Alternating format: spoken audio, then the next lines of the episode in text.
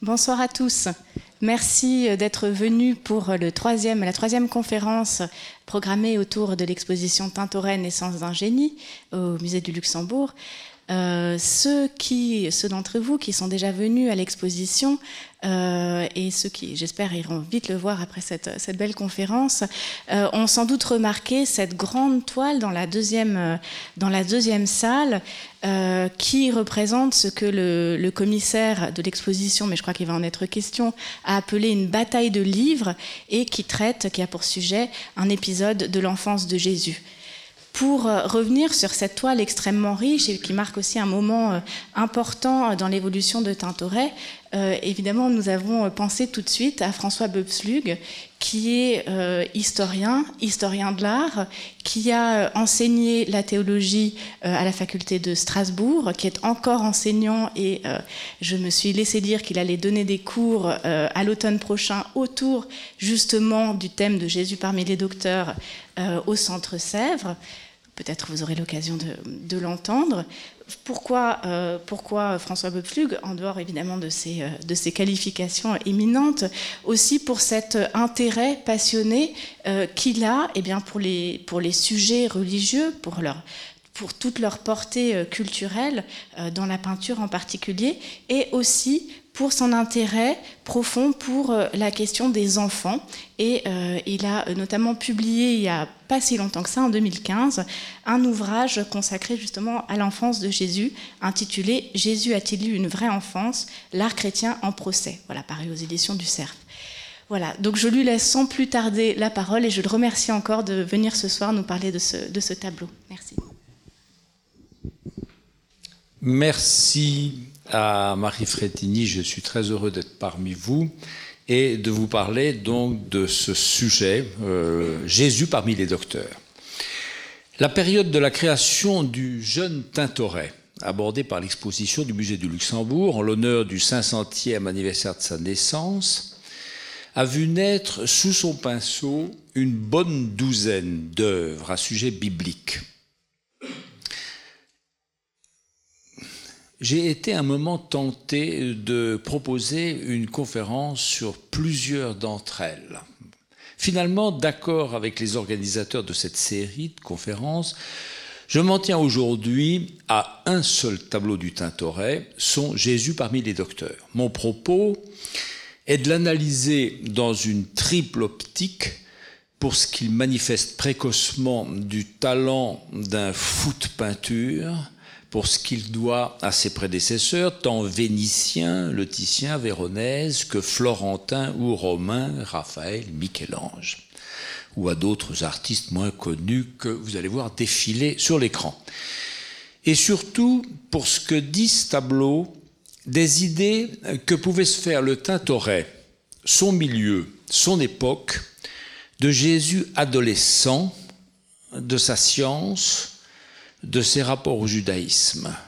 Marie Frétini a signalé cette association entre ce que je vais faire devant vous et puis un intérêt, si vous voulez, sur que dit la peinture de ce qu'aura été l'enfance de celui que la foi chrétienne croit être le Verbe de Dieu fait homme.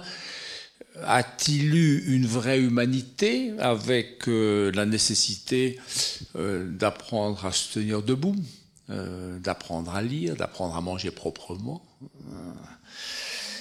Ou bien sa divinité a-t-elle, pour ainsi dire, enchloussé, dévoré, avalé son humanité qui n'est plus qu'une sorte de reste, si vous voulez? Bon.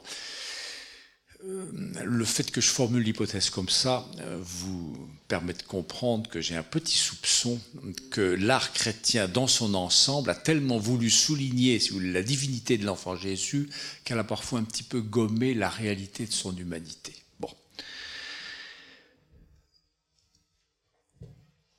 Voici le portrait, l'autoportrait du Tintoret, enfin l'un des deux, euh, celui de la version de Londres. Euh, c'est donc euh, ce jeune homme qui consacre, euh, alors qu'il a 20 ans probablement, une huile sur toile à la dispute de Jésus avec les docteurs du temple. L'épisode auquel renvoie ce tableau est raconté par Saint Luc dans le chapitre deuxième de son évangile, Luc 2, 41, 52. Je souligne tout de suite que c'est le seul des quatre évangiles canoniques qui en parle. Et je vous remets l'épisode en mémoire. Je cite, ses parents, il s'agit bien sûr de Marie et de Joseph, allaient chaque année à Jérusalem pour la fête de la Pâque.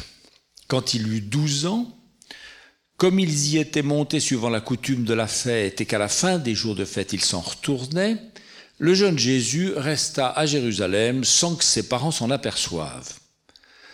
Pensant qu'il était avec leurs compagnons de route, ils firent une journée de chemin avant de le chercher parmi leurs parents et connaissances, et ne l'ayant pas trouvé, ils retournèrent à Jérusalem en le cherchant. Et c'est au bout de trois jours qu'ils le retrouvèrent dans le temple, assis au milieu des maîtres, à les écouter et à les interroger. Et tous ceux qui l'entendaient s'extasiaient sur l'intelligence de ses réponses. En le voyant, ils furent frappés d'étonnement et sa mère lui dit, Mon enfant, pourquoi as-tu agi de la sorte avec nous? Vois, ton père et moi, nous te cherchions tout angoissés. Et il leur dit, Pourquoi donc me cherchiez-vous? Ne saviez-vous pas qu'il me faut être chez mon père? Mais eux ne comprirent pas ce qu'il leur disait, puis il descendit avec eux pour aller à Nazareth, il leur était soumis, et sa mère retenait tous ces événements dans son cœur.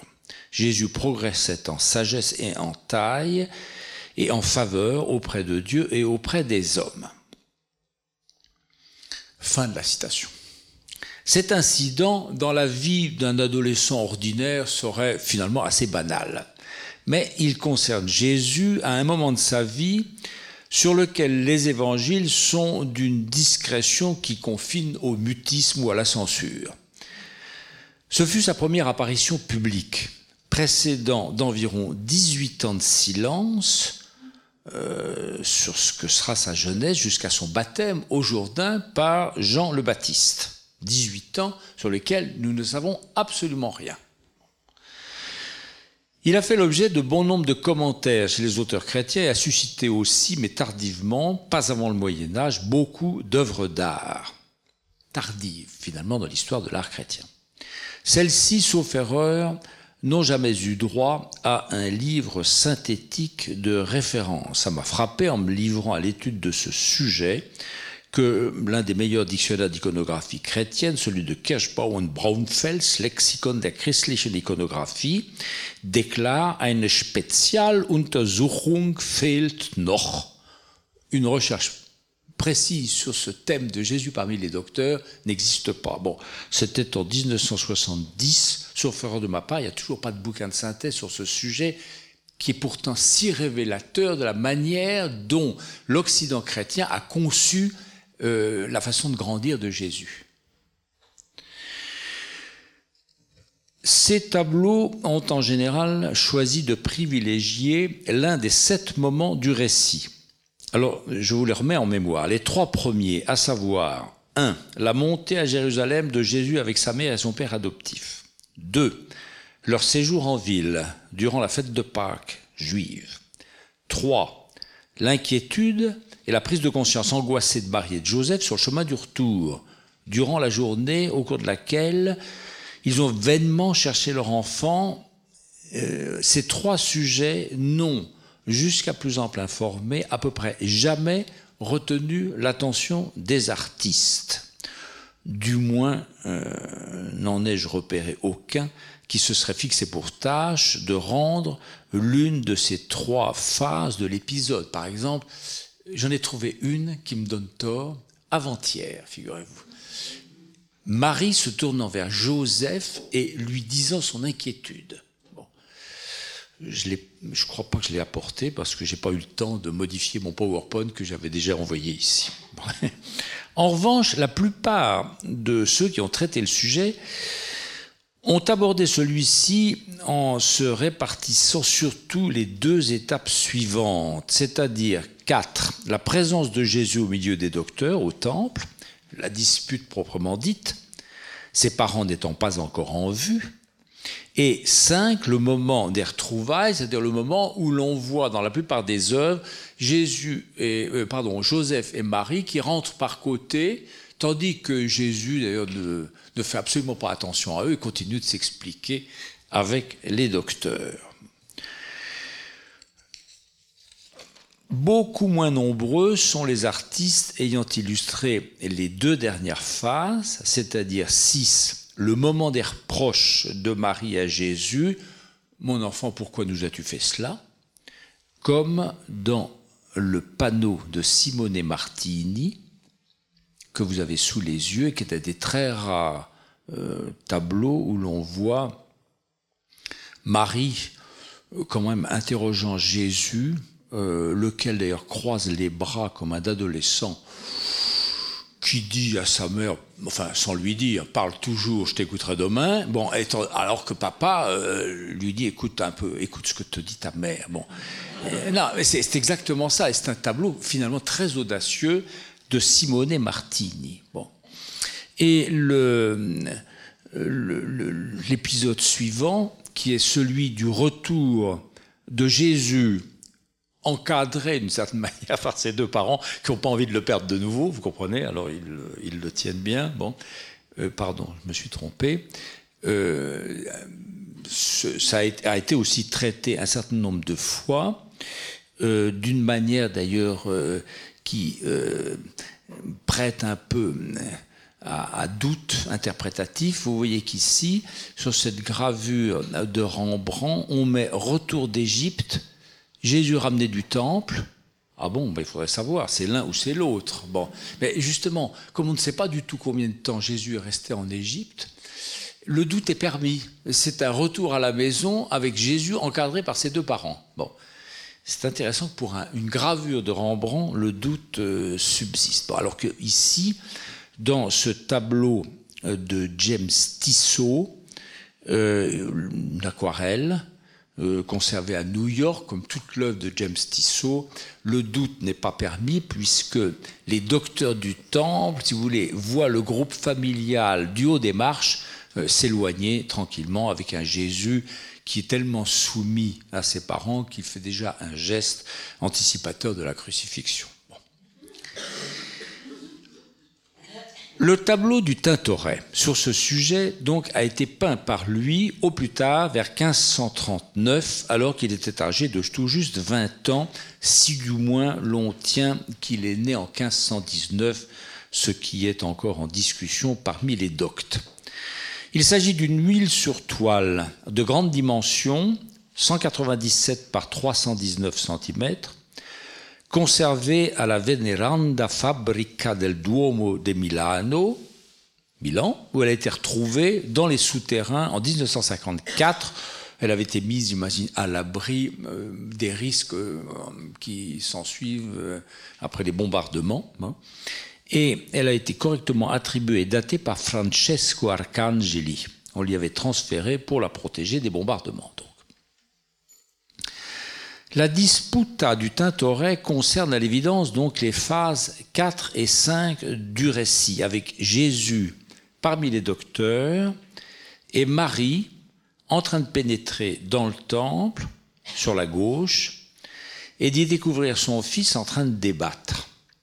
Ce tableau a été étudié et commenté le plus souvent comme une étape de la création du jeune Tintoret et un exemple précoce des grandes caractéristiques de son style.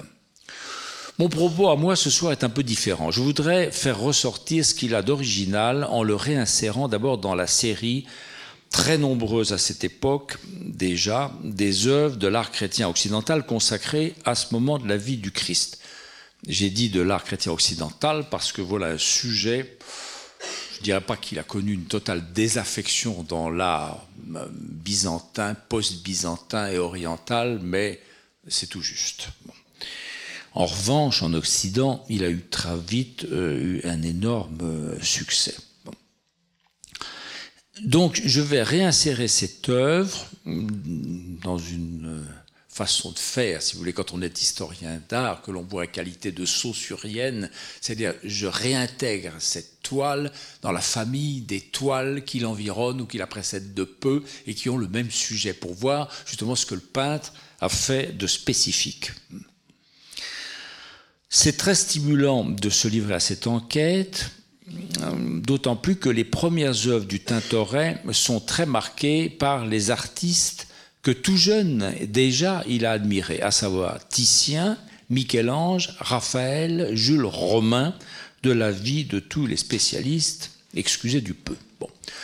Or, il se trouve que Tintoret n'est sans doute jamais allé à Rome et qu'aucun de ces quatre grands que je viens de nommer n'a composé d'œuvre sur ce sujet, Jésus parmi les docteurs, qui en revanche avait déjà suscité à cette époque, je le répète, une richissime tradition picturale dans laquelle le Tintoret va s'insérer nolens volens en lui empruntant et ou en s'en écartant.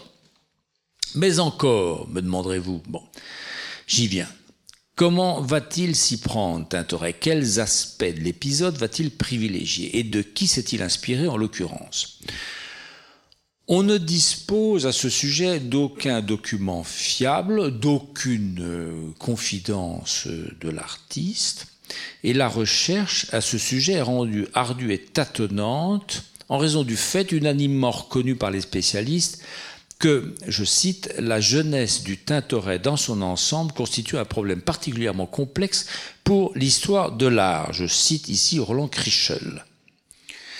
Faute de mieux, j'ai donc collectionné de manière aussi systématique que possible tous les tableaux italiens surtout consacrés à ce sujet à la fin du Moyen Âge et à la Renaissance, ce qui s'est révélé, à mon sens, très éclairant. Pour le dire d'emblée, mon enquête semble établir que le peintre a spontanément opté pour le moment au cours duquel le Christ débat presque âprement avec les docteurs, et il s'inscrit par conséquent, euh, avec son tableau peu ou prou, dans la tradition et le genre alors en vogue de la disputa, c'est-à-dire euh, du débat entre personnes sur un sujet précis. Le rapport entre ce tableau et le genre pictural de la dispute est à la fois incontestable et très ténu. Comme cela saute aux yeux quand on fait défiler comme je vais le faire maintenant sous vos yeux, quelques-unes des œuvres qui relèvent du genre disputa. Qu'il s'agisse de tableaux peu connus, comme celui que vous avez sous les yeux, qui est la dispute de Saint Augustin de Pinturicchio et Atelier, une huile sur panneau des années 1500-1505, conservée à Bergame, à l'Académie Carrare, ou au contraire d'œuvres archi-célèbres, telle la fameuse dispute du Saint-Sacrement de Raphaël des années 1509-1510, ou encore, j'en aurais cité trois comme ça, de la Disputa sulla Trinita d'Andrea del Sarto de 1517, conservée au Palais Pitti de Florence. L'on y découvre le maniement, dans tous les cas, de livres. Les gens ont des livres, les consultent et en débattent et la place centrale que le Christ ou Dieu ou la Trinité ici occupent dans les débats. Mais si l'objet de la dispute dans le tableau du Tintoret est encore pour l'essentiel l'identité de Jésus lui-même, qui pour cette raison est le point de mire de tous les présents, comme l'ostensoir l'était sur l'autel au centre de la fresque de Raphaël, il n'y a plus cette fois ni ange, ni Saint, ni Dieu le Père, ni Trinité. Jésus est seul au milieu des débatteurs, saisi de doute, dans une forme de solitude angoissante presque, presque menaçante aussi. Et en tout état de cause, par rapport à ce genre de la dispute et surtout par rapport à l'ensemble des tableaux portant sur celle de Jésus avec les docteurs du Temple, Tintoret innove de plusieurs façons, au moins sept, enfin j'en ai formulé sept, que je vais maintenant énumérer, si vous le voulez bien, devant vous. Première spécificité, le Tintoret fait voir la dispute avec les yeux de Marie. Il a en effet élu le moment précis où Marie entre par le fond de la salle où se déroule la dispute et se plante sur la gauche. C'est en l'occurrence une jeune femme d'allure athlétique, solidement campée sur ses pieds nus, une femme du peuple, au bras qu'il est permis, salva reverencia, de trouver euh, très vigoureux. Elle se présente de trois quarts, avec la tête de profil, et tient la main gauche paume ouverte, dans un geste qui peut-être signifie te voilà enfin, ça fait trois jours qu'on te cherche. Bon. Et l'on pourrait y voir peut-être l'esquisse d'un reproche, mais c'est une, c'est improuvable, si vous voulez. Quoi qu'il en soit, quand on connaît la tradition antérieure des tableaux illustrant cet instant de la vie du Christ, euh, mais la remarque vaut pour la tradition iconographique ultérieure, on cherche immédiatement Joseph. Où donc est Joseph? D'habitude, il suit immanquablement son épouse en train de rentrer au temple, et il est ici en revanche introuvable. En quoi le Tintoret se singularise. Mais ce n'est pas tout. Outre que Marie porte sur la tête un voile excusez-moi, c'est peut-être le début du ramadan qui me fait dire ça, mais il est quand même mal ajusté. Oui, c'est un peu minimaliste, il laisse voir une bonne partie de ses cheveux, ce qui ne convient absolument pas à une femme se rendant au temple de Jérusalem. Et alors, une chose dont on ne prend pas tout de suite conscience, mais qui est très originale à mon, sens, c'est que Marie est dépourvue de tout nimbe. Euh, vérifier de votre côté, c'est quand même assez rare. Ce n'est pas une première absolument, mais cette absence reste à cette époque si exceptionnelle, surtout en la circonstance, que l'on pourrait presque douter qu'il s'agit bien de Marie, ce qu'il ne s'agirait pas, je ne sais pas, moi, d'une servante quelconque. Or, il s'agit bien de Marie. Et de ce point de vue précis, de nouveau, Tintoret innove et anticipe une tendance qui ne s'affirmera qu'un siècle plus tard. La tendance à libérer Marie de tout nimbe. En tout état de cause, c'est le point de vue de Marie dans cette toile qui commande tout. On la voit avec ses yeux. Deuxième spécificité du tableau du Tintoret sur Jésus parmi les docteurs, Jésus est au centre du tableau et pourtant il est minuscule.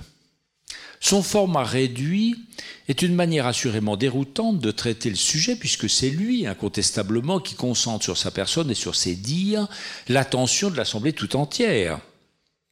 Il n'empêche, il a beau être le point de mire au centre de tous, à tous égards, non seulement au centre de la perspective, toutes les lignes du tableau convergeant vers lui, mais aussi au centre géométrique de la toile et au sommet de la pyramide formée par les marches de l'escalier sous lui. Il a beau donc être placé au centre, en hauteur, il est néanmoins si petit qu'on ne le voit pas tout de suite distinctement. Et d'ailleurs, à peu près personne, si vous y prenez garde, ne le regarde fixement, hormis Marie, le retrouvant enfin, et une figure androgyne sur la droite. Ses traits sont peu visibles, ça m'a fait plaisir de, découvrir enfin le tableau après avoir travaillé trois mois dessus il y a quelques jours. Bon, je maintiens, si vous voulez, que les traits de euh, Jésus dans ce tableau du Tintoret n'ont pas été, je voulais dire, finis, léchés au point qu'on pourrait les distinguer clairement.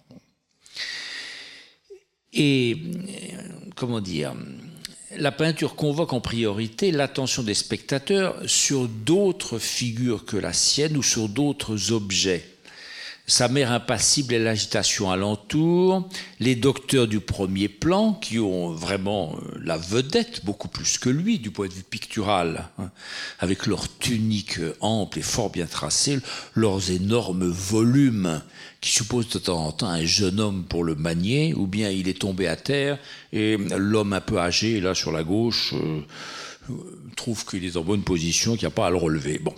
Leurs cheveux blancs qui convoquent leur regard, comme si le Tintoret avait voulu suggérer que Jésus est capable d'impressionner et doit être cru sur parole et non sur allure ni sur prestance? Je rappelle que le Nouveau Testament n'a pas un mot sur le physique de Jésus. On ne sait pas s'il était petit, grand, euh, blond, brun, on ne sait pas. On ne sait rien de lui, sauf si l'on se fie aux images dites achéropoïètes. Bon. C'est la conséquence du choix de structurer la scène du point de vue de Marie entrant, avec ses yeux à elle, en train de découvrir et de contempler le spectacle offert par cette dispute. Tintoret a construit son tableau en jouant avec maestria sur la différence des échelles entre les personnages et les objets du premier plan, à savoir Marie elle-même, les deux docteurs maniant ces énormes in-folio, et tous les autres participants qui ensuite s'étagent en respectant si bien la perspective que la figure centrale du Christ sur le tableau a une taille au fond réduite. J'ai été mesuré sur reproduction.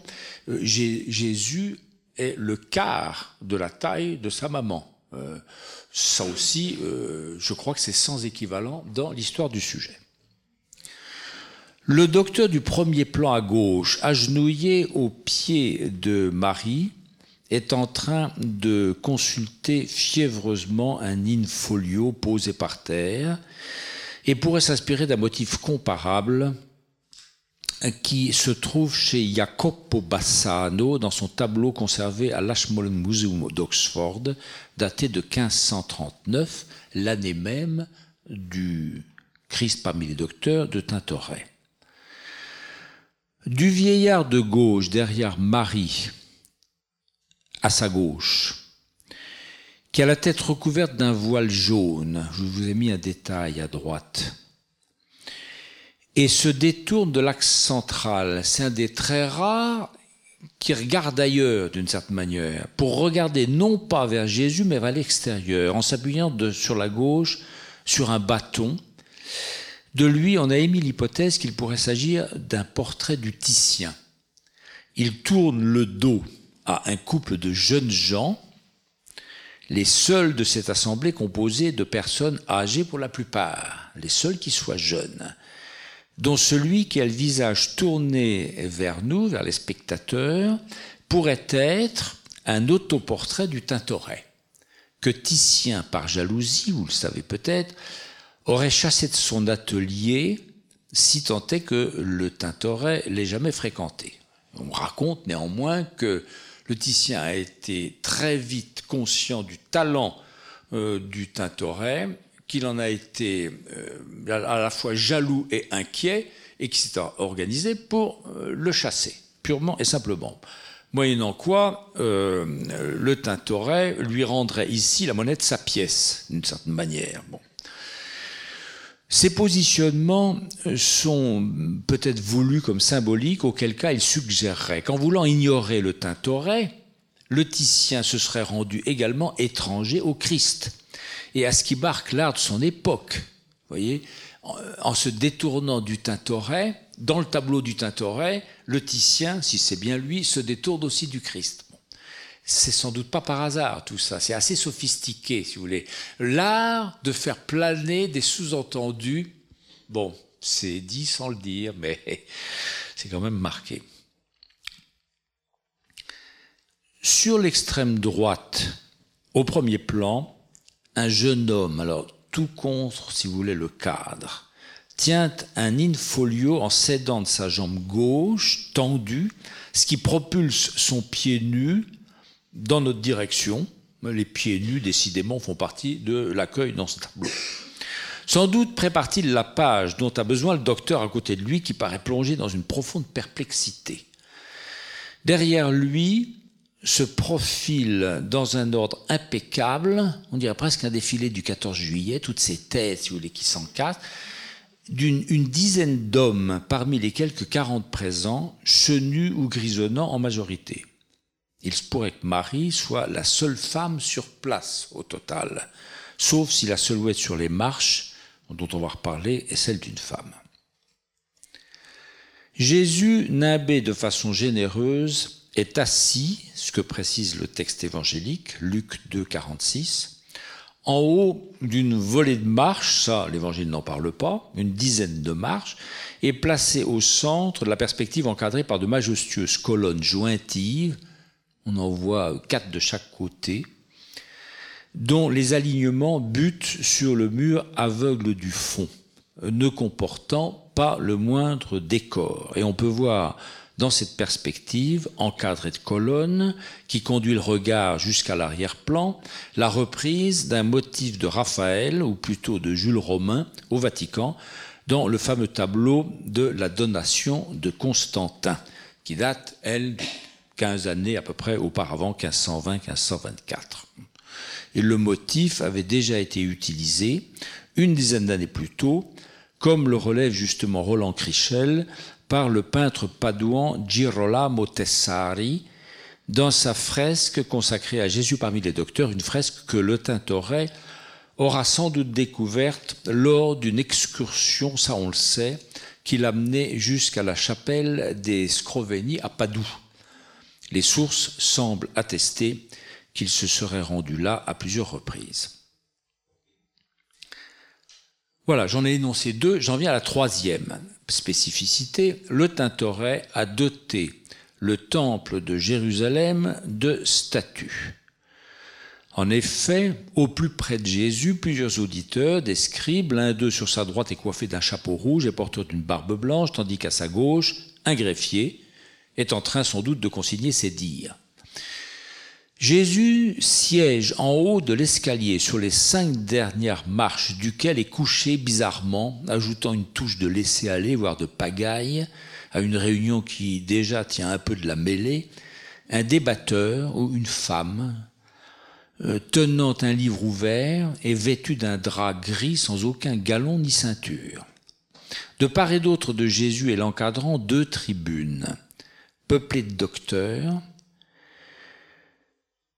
euh, dont certains munis de livres, est de toiles qui pendent négligemment au-dessus, comme si elles séchaient chez le teinturier. Bon, c'est peut-être aussi une allusion et même une signature. Au-dessus de Jésus, c'est là où je veux en venir surtout.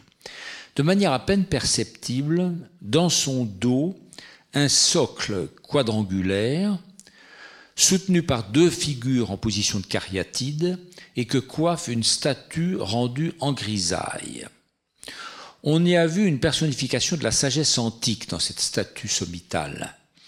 Mais euh, je penche pour y voir plutôt une sculpture de Moïse cornu, redescendant du Sinaï et tenant de la main gauche euh, les tables de la loi euh, qui ont été gravées par le doigt de Dieu sur des plaques de pierre d'une telle dimension que Moïse peut les tenir debout, appuyés contre lui sur le sol. La statue placée au-dessus de Jésus, suggérant, à mon avis, de manière très suggestive, que euh, Jésus a pris au fond la place euh, de, Moïse. Il est même dans ce temple, dans la chair de Moïse. Quoi qu'il en soit, l'artiste ne s'est pas avisé que la présence de statues de temple de Jérusalem, fussent-elles vouées à l'exaltation du rôle fondateur de Moïse, était a priori hautement improbable, pour ne pas dire exclu. Laissez-moi souligner ce point. J'ai enseigné pendant 23 ans l'histoire comparée des religions. Les chances pour qu'il y ait eu dans le temple de Jérusalem, dans le second temple, des statues sont absolument nulles. La statue ayant eu très vite dans la pensée juive, au fond, le rare privilège de synthétiser ce qu'est une idole. Bon, pas de, de statue, même si je me suis fait l'objection à moi-même. Le chapitre 25e du livre de l'Exode dicte à un artiste dont on a le nom euh, le soin de fabriquer l'arche d'alliance et de visser sur le, euh, sommet du coffre deux chérubins, bon, qui sont bel et bien des, statues. Bon. Sans parler des douze bœufs de la mer de bronze. voyez, on peut quand même se faire quelques objections. Mais à ma connaissance, les séraphins de l'arche d'alliance et les douze bœufs de, de euh, cette vasque ablution, sont les seules euh, exceptions que l'on peut citer. À la décharge du Tintoret, il convient de signaler qu'il est loin d'être le seul à commettre cette erreur qui signale une méconnaissance certaine des mœurs juives dans le christianisme du début du XVIe siècle. Elle ne semble avoir été encore très répandue à cette époque, cette erreur, et l'on peut mentionner des œuvres d'art à peu près contemporaines et présentant le temple de Jérusalem comme orné de statues. Euh, vous en avez ici deux exemples. Euh, euh, où Jésus enseigne sous vous voyez, des, statues qui sont sur des chapiteaux. Hein. et alors des exemples où, des statues sont aussi bien à l'intérieur du temple qu'à l'extérieur, comme dans ce tableau de Pinturicchio. On est encore loin de la vague d'orientalisme et de son souci de vraisemblance qui ne commencera de se manifester timidement dans l'art d'Occident qu'avec un peintre comme Rembrandt et ne conduira qu'au XIXe siècle à des représentations soucieuses d'exactitude euh, architecturale, iconographique, géographique, ethnologique. Quatrième spécificité du tableau du Tintoret, le, son Jésus paraît agité. Il est en, effet en train de débattre et d'argumenter avec des gestes qui scande sa réflexion, il manifeste, à en croire ce tableau, une vocation précoce d'orateur pugnace et un véritable don pour la harangue.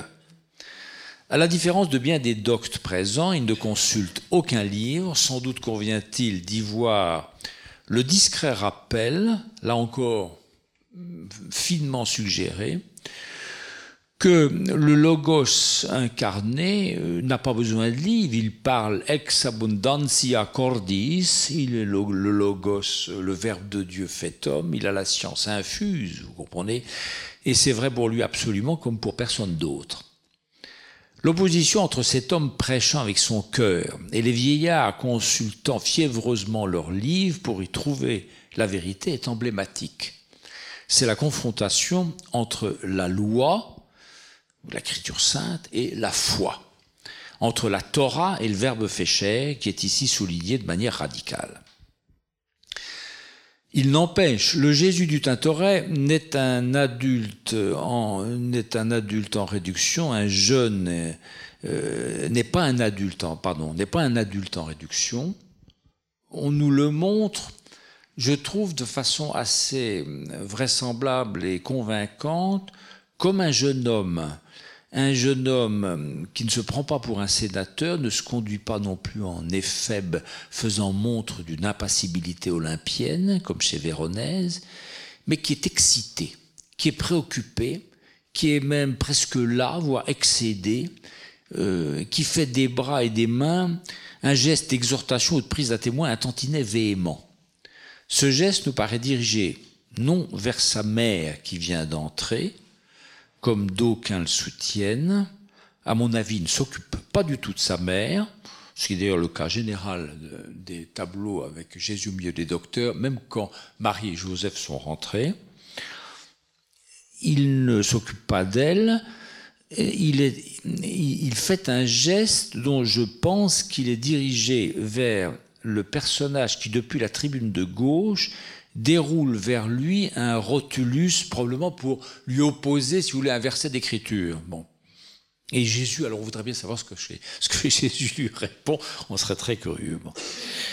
Que les mains de Jésus soient tournées vers le haut ne signifie pas non plus, comme je l'ai vu écrit noir sur blanc, qu'elles seraient tournées vers Dieu le Père, qui de toute façon n'a pas vocation de participer en direct à ce débat. En tout cas, c'est pas attesté dans l'Écriture. Bon.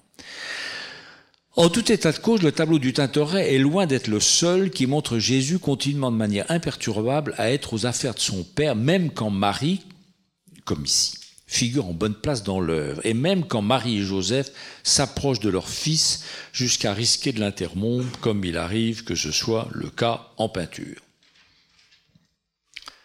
Cinquième caractéristique du Jésus parmi les docteurs du Tintoret, le peintre a convoqué un très grand nombre de docteurs. Il n'est pas le premier à le faire, du moins compte-t-il parmi les premiers à réunir autour du jeune prodige de sciences sacrées qu'est Jésus autant d'érudits comme si cette réunion avait été programmée de longue date par les autorités du temple. On dirait presque ici, si vous voulez, une réunion solennelle, une soutenance de thèse, une dispute académique en bonne et due forme avec convocation, euh, voilà. Les devanciers, en général, l'avaient présenté comme occasionnel et quasiment improvisé, avec quelques docteurs présents comme par accident ce jour-là au temple, et ils n'ont donc rassemblé, pour la plupart d'entre eux, autour de Jésus que quelques docteurs, ils sont huit dans ce tableau de Paris Bordone, à très peu près contemporain lui aussi de celui du Tintoret, et leur nombre excède très rarement la douzaine. Alors je vais quand même vous citer quelques exceptions. Chez Bonifacio dei Pitati, dans l'atelier duquel il se pourrait que le Tintoret ait été formé. Euh, on va jusqu'à 14 docteurs. Et euh, l'on découvre aussi que chez Ludovico Mazzolino, un peintre amateur de foule compacte, euh, qui est conservé à la Gemelle des Galeries de Berlin, sans doute le chef-d'œuvre de ce peintre. Alors pour le coup, il y a presque autant de docteurs que chez le Tintoret. Bon.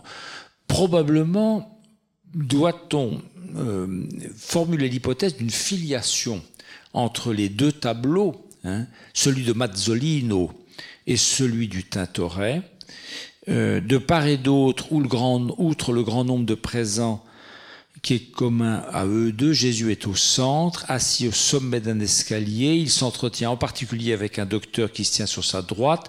De chaque côté de l'allée centrale, un docteur maniant un livre de grand format. Il y a un certain nombre de caractéristiques, si vous voulez, qui se retrouvent indépendamment des différences de style d'un tableau à, l'autre. Dans les deux cas, il y a une tribune peuplée. Et de part et d'autre, l'évocation de Moïse avec les tables de la loi euh, qui euh, se trouve évoqué en grisaille dans le panneau de gauche du tableau de Mazzolino. Si vous avez de très bons yeux, je vous demande pardon, j'aurais dû tenter un gros plan là. Bon, j'ai pas eu le temps de le faire. Sixième caractéristique, le tableau du Tintoret privilégie le mouvement.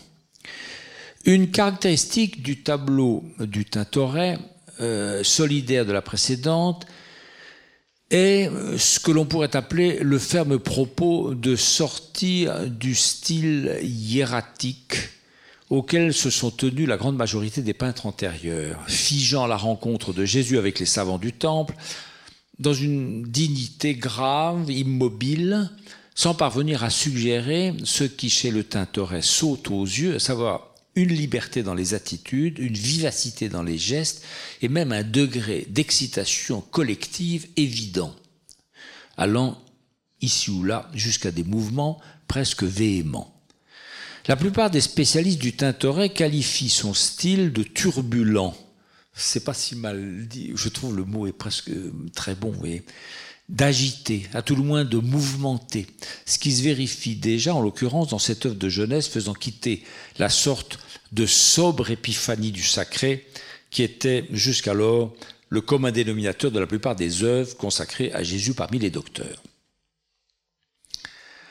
Certains historiens de l'art y ont vu l'audace quelque peu irréfléchie et inconsciente d'un peintre jeune et inexpérimenté, ne se rendant pas bien compte du sujet qu'il abordait. C'est assez pessimiste et c'est assez sévère. Bon, je suis d'un autre avis. Je pense que cette liberté assurément innovante a été délibérée et sciemment voulue comme telle afin d'humaniser la scène.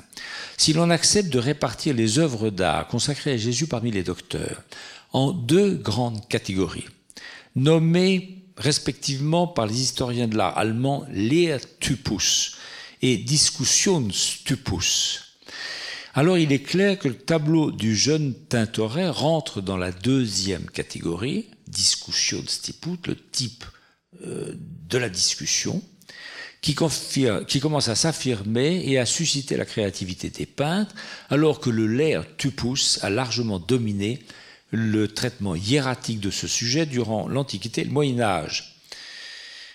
mais est encore préféré par des peintres italiens dont Tintoretto aura peut-être vu les œuvres, par exemple justement celui de Pinturicchio, qui date des années 1500-1501 à la Cappella Baglioni Spello, celui de Cima da Conegliano,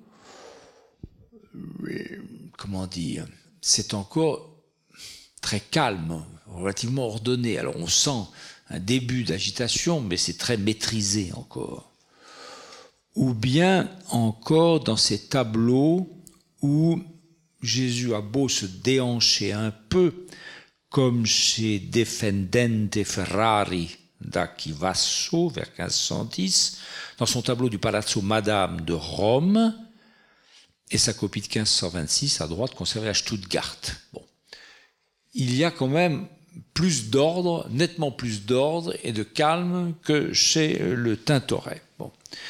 Le type hiératique, avec Jésus en position d'enseignant, dominant nettement la scène, mis en valeur euh, sans réduction d'échelle, sera encore en faveur chez certains peintres vénitiens postérieurs, tels Véronèse, qui montre un Jésus en train d'enseigner magistralement plutôt qu'en train de débattre. Bon, il semblerait que tout le monde l'écoute bon, et qu'il peut développer, si vous voulez, son discours sans être interrompu.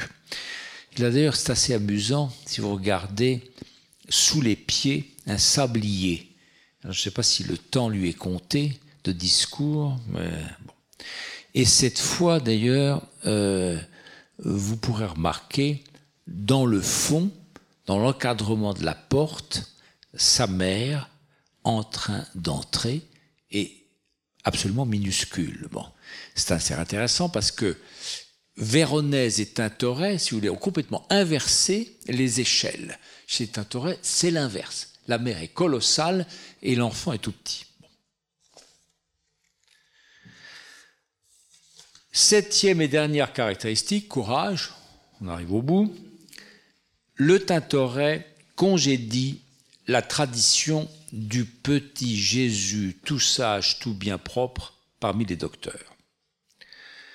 C'est un point qu'il a en commun avec Véronèse. Lui et le Tintoret, pour ce sujet, de fait, manifeste un Jésus qui a une taille de grand adolescent. Bon.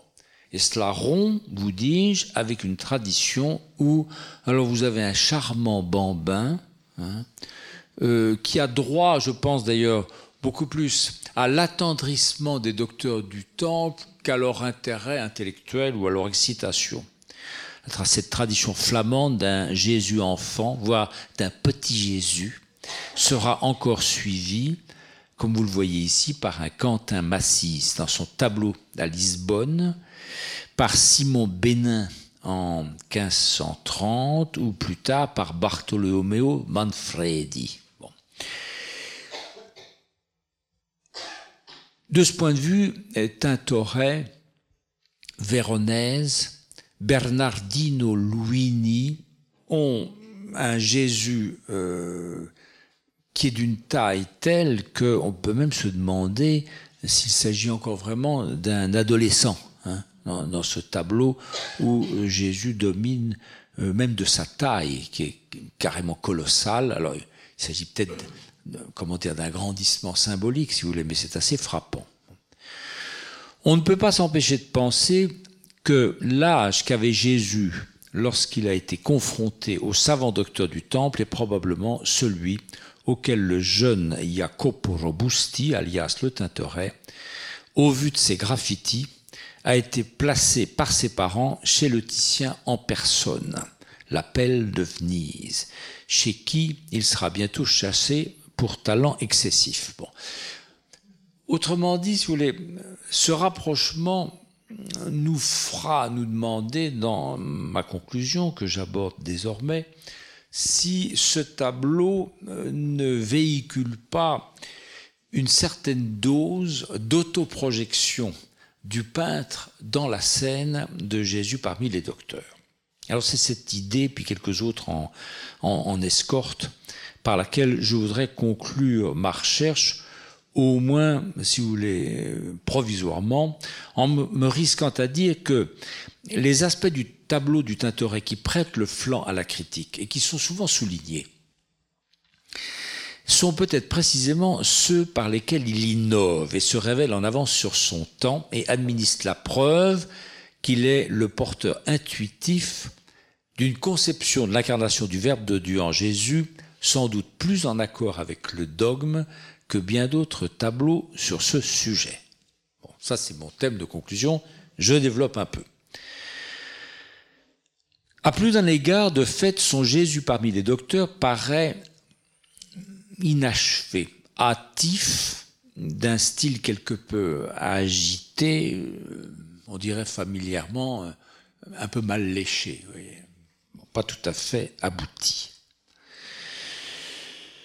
Mais si nous ne savons rien de la commande et de la destination d'origine de ce tableau, ce tableau était promis selon toute vraisemblance, compte tenu de son format et de son sujet, à une église ou à un couvent ou à une institution d'église. C'est vrai que c'est l'époque où se développent, si vous voulez, les, tableaux, euh, au fond, euh, promis à des propriétaires privés, euh, les mettant dans leur salon ou dans leur chambre à coucher, éventuellement faisant devant eux des actes de dévotion, de prière, etc. Bon une chambre à coucher avec un tableau de cette dimension, euh, je n'y crois guère, si vous voulez. C'est, un format trop, euh, trop grand. Bon. Donc je tiens à l'hypothèse que c'était probablement dû à une église ou à un couvent. Bon. Et dans ces cas-là, si on suit le raisonnement, on est forcé de se dire que euh, un, tel tableau manque à la fois du degré de finition souhaitable et surtout de la hiératicité requise en, pareil cas. C'est-à-dire, c'est un tableau qui, d'une certaine manière, euh, explique par ses défauts euh, ce que le Concile de Trente, lors de sa dernière session, la 25e, en décembre 1563, recommandera à tous les peintres, à savoir de peindre, s'ils peignent des tableaux pour les églises, avec décence. Qu'est-ce que ça veut dire? Ça ne veut pas simplement proscrire les nudités les incongruités ou les grossièretés, ça veut dire de doter chacun des sujets que les, les peintres traiteront d'une dignité, d'une, je sais pas comment dire, d'une hiérarchicité qui convient au sujet sacré qu'il traite. Voilà. De ce point de vue-là, si vous voulez, euh, Tintoret, on peut considérer qu'il est, il est, il est pris euh, à, tort, manquant de cette dignité qui est requise par les œuvres qui doivent aboutir à une exposition durable euh, dans les églises. Et à supposer même, comme le fait Roland Crichel, que ce tableau n'aura peut-être jamais été qu'une fresque peinte indépendamment de toute commande. Autrement dit, une sorte de d'essai auquel le peintre se serait livré, il se serait essayé, si vous voulez, euh, sur ce sujet, avec d'autant plus de liberté que personne ne le lui avait commandé. Oui, bon généralement, Tintoret, quand il fait des œuvres assez audacieuses comme ça, il sait très très bien à qui il les destine et où il a envie qu'elles soient suspendues. Bon. Bon, en tout cas, je crois qu'il est juste de reconnaître que Tintoret a mis dans ce tableau une énergie et y a fait preuve d'une liberté inspirée qui transforme, alors c'est ce que je voudrais maintenant essayer de suggérer, qui transforme les imperfections de ce tableau en pressentiment novateur. Je crois en effet qu'il est permis d'y voir la preuve d'une intuition théologique perspicace qui ont conduit le jeune peintre à remettre en question de manière audacieuse l'idée que l'on a pu se faire couramment de l'incarnation du Verbe de Dieu en Jésus de Nazareth, vrai homme et vrai Dieu, dont la vraie humanité apparaît dans cette toile du Tintoret de manière beaucoup plus convaincante qu'elle n'est illustrée dans la majorité des œuvres contemporaines ou antérieures, où on a l'impression que Jésus, parmi les docteurs, est une sorte d'adulte en réduction qui n'a pas eu de vraie enfance bon, et qui ne se comporte pas comme un adolescent se comporte en pareil cas, très flatté et très excité de retenir l'attention des aînés. C'est quand même very exciting, non? Bon. Alors là, pour le coup, on a un Jésus qui vérifie, si vous voulez, cette espèce de loi psychologique qui bon, le représente comme plutôt comme un adolescent vraiment humain que comme une espèce de petit Dieu euh, qui aurait avalé son humanité. Le Jésus parmi les docteurs du Tintoret est un adolescent bagarreur, ambitieux, pas complexé le moins du monde, ni impressionnable. Il rompt avec la théorie des figures de Jésus, faisant montre en cette circonstance d'un calme et d'une assurance humainement improbable. Là où tant de tableaux feraient douter, tant Jésus y est sage, maître de soi, presque pontifiant, qu'il ait une vraie humanité, incluant une vraie enfance et une vraie adolescence, Tintoret a osé un tableau où Jésus semble excité par l'attention que lui prêtent euh, les anciens et les arguments qu'on lui oppose. Il gesticule comme aucun autre Jésus parmi les docteurs. Pour le chercheur théologien que je suis, c'est presque rassurant que Tintoret ait été conduit à cette compréhension de la scène par sa propre histoire que ce tableau comporte une bonne part donc d'autoprojection, au sens où ce Jésus agité serait comme le portrait du jeune peintre lui-même, désireux d'entamer un débat avec la société de son temps, avec les autorités picturales ou ecclésiastiques de son temps, mais oui, euh, pas moins.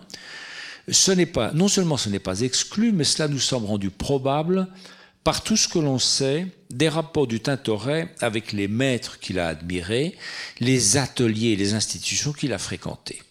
Vous voyez ces rapports un peu plus tard avec la Scuola Grande de San Rocco à Venise. Tintoret dans ce tableau s'est sans doute identifié, un peu ou beaucoup, c'est difficile à dire, à Jésus lui-même, parmi les docteurs. Petit par la taille, Tintoret l'était pas pour rien que son nom soit un, diminutif.